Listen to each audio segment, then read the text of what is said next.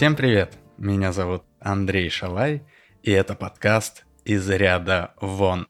Это подкаст о странных людях или тех, кто делает в жизни что-то необычное, что-то из ряда вон выходящее. Каждую серию я зачитываю письмо, в котором человек рассказывает о своей незаурядности. Если вы считаете себя не таким, как все, или делаете что-то странное, напишите мне. Контакты в описании подкаста.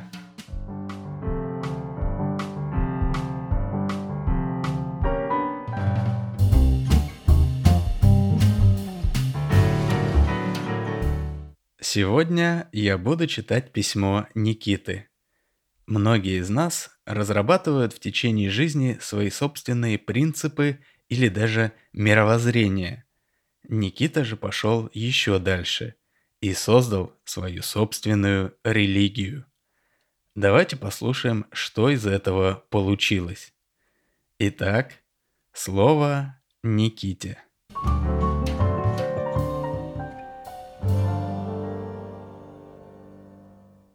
Привет, Андрей.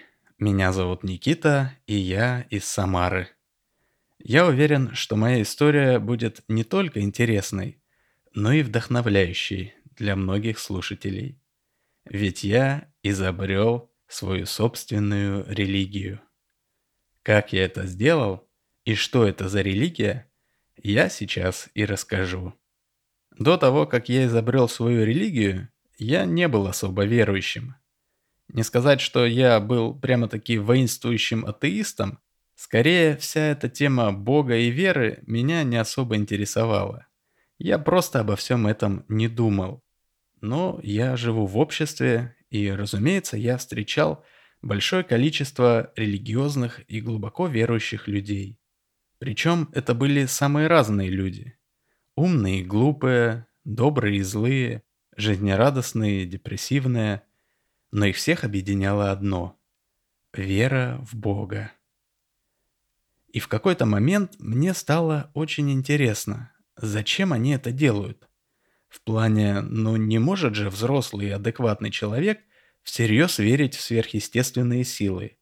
Или считать, что если следовать странным правилам, которые были придуманы в средневековье или еще раньше, то после смерти попадешь в сказочное место, где будет очень хорошо – а если правилам не следовать, то в ужасное место, где тебя будут вечно пытать.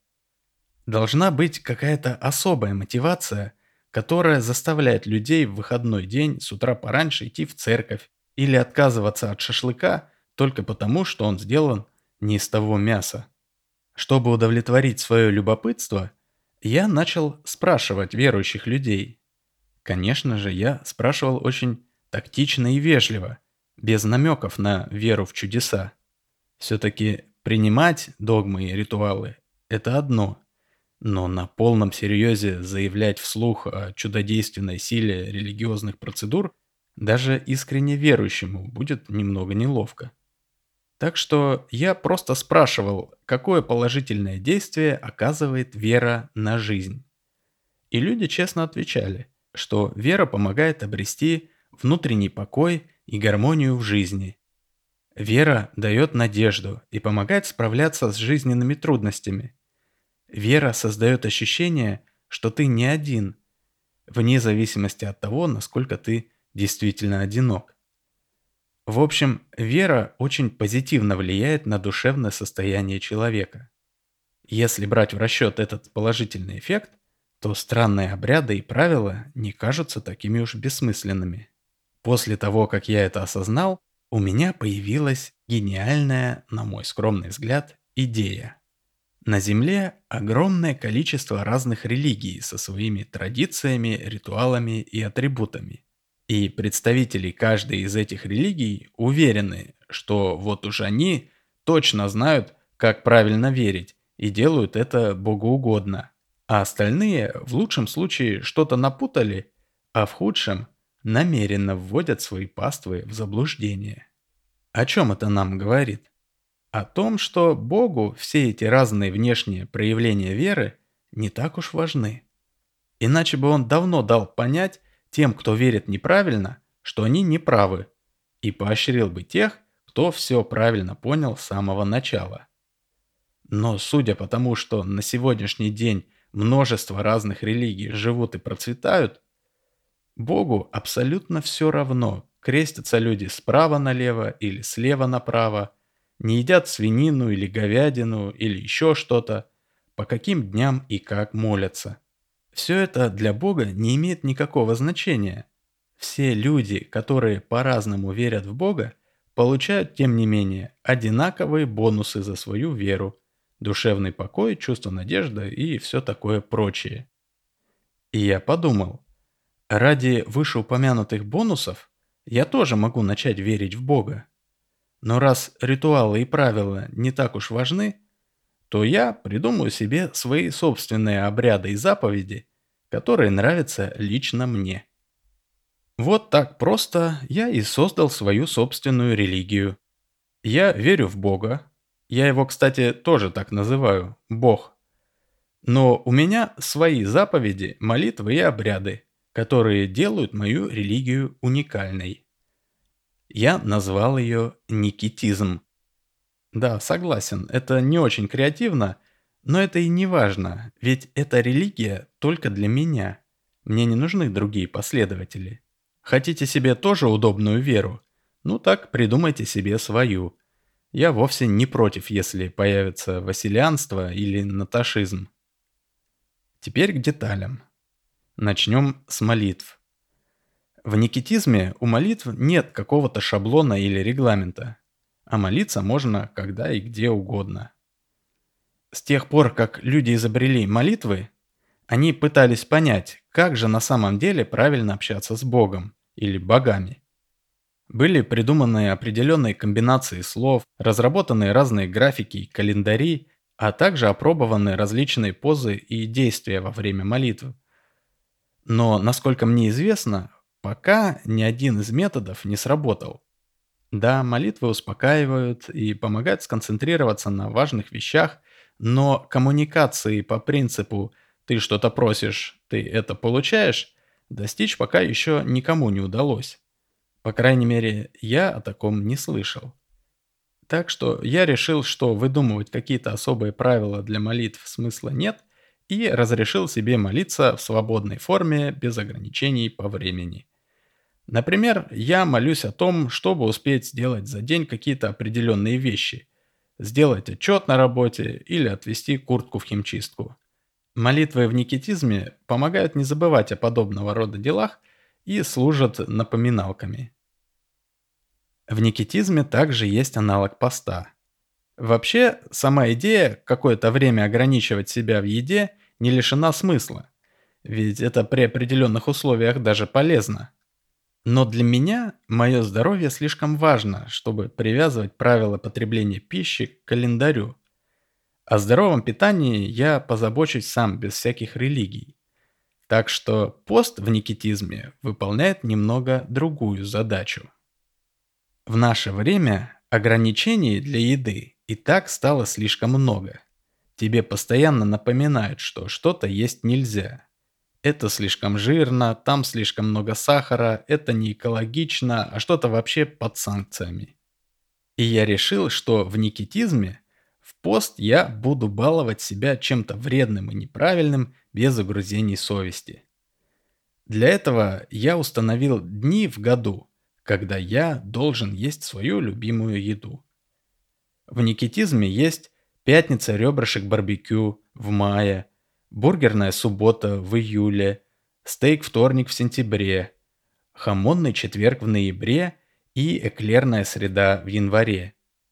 Разумеется, я могу есть всю эту еду и в другие дни. Просто в пост я должен лакомиться установленными блюдами в обязательном порядке. Ведь так указывает мне моя вера. Но больше всего мне нравится моя религия за Никитский шаббат.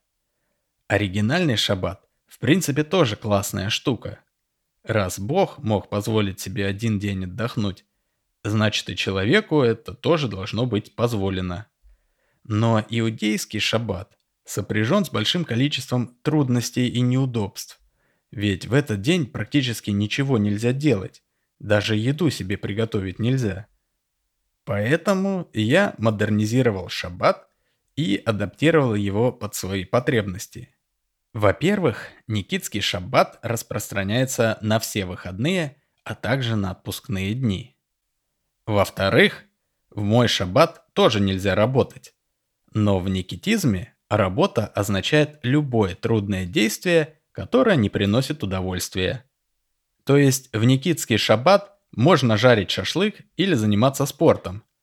Но если в воскресенье заявится Шурин с просьбой помочь отремонтировать гараж, я всегда могу сказать, что я бы с радостью, но, к сожалению, моя религия запрещает мне в этот день работать. Разумеется, я могу в Никитский шаббат помочь другу с переездом, ведь я предусмотрел в никитизме процедуру снятия грехов. Если я нарушаю какое-то из правил никитизма, например, не соблюдаю шаббат или не ем бургер в бургерную субботу, я всегда могу снять с себя свои грехи. Процедура предельно проста. Я заказываю пиццу и даю курьеру 30% чаевых. Такая мини-индульгенция. Ну и напоследок расскажу вам о моих заповедях, которые касаются одежды. Я решил, что самое разумное – привязать эти правила не к нормам приличия или морали, а банально к температуре. Если честно, я не понимаю, как до этого до сих пор не додумались в других религиях. В никитизме, если температура окружающей среды превышает 27 градусов по Цельсию, я должен носить шорты и футболку. От 30 градусов жары появляется еще и обязанность носить сланцы или сандалии, разумеется, без носков. А если температура опускается ниже нуля, я обязан надеть шапку. Все просто и практично. Как вы видите, религия может быть полезной и приятной. И именно в этом, я считаю, и есть ее основное предназначение – ведь изначально религию изобрели для того, чтобы объяснять окружающий мир и сделать жизнь проще. И если некоторые религии с этим предназначением не справляются, почему бы не создать новую?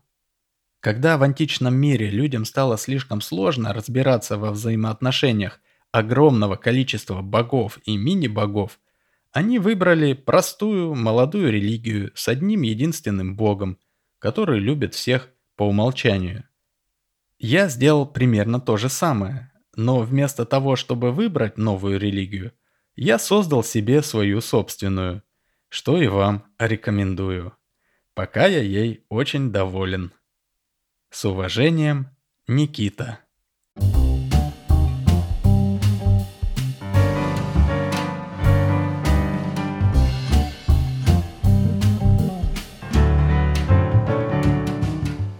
Спасибо, Никита. Да уж, очень практично и удобно у тебя, конечно, получилась религия. Я не специалист и не смогу оценить, сможет ли никитизм при таком подходе действительно оказывать такое же положительное влияние на людей, как и другие религии. Но в любом случае было очень интересно узнать, что в такой консервативной теме, как религия, появляются новые идеи и течения – Дорогие слушатели, спасибо, что слушали подкаст «Из ряда вон». Если вам понравилось, не забудьте поставить лайк, 5 звезд и подписаться. А на этом все. Пока и до связи.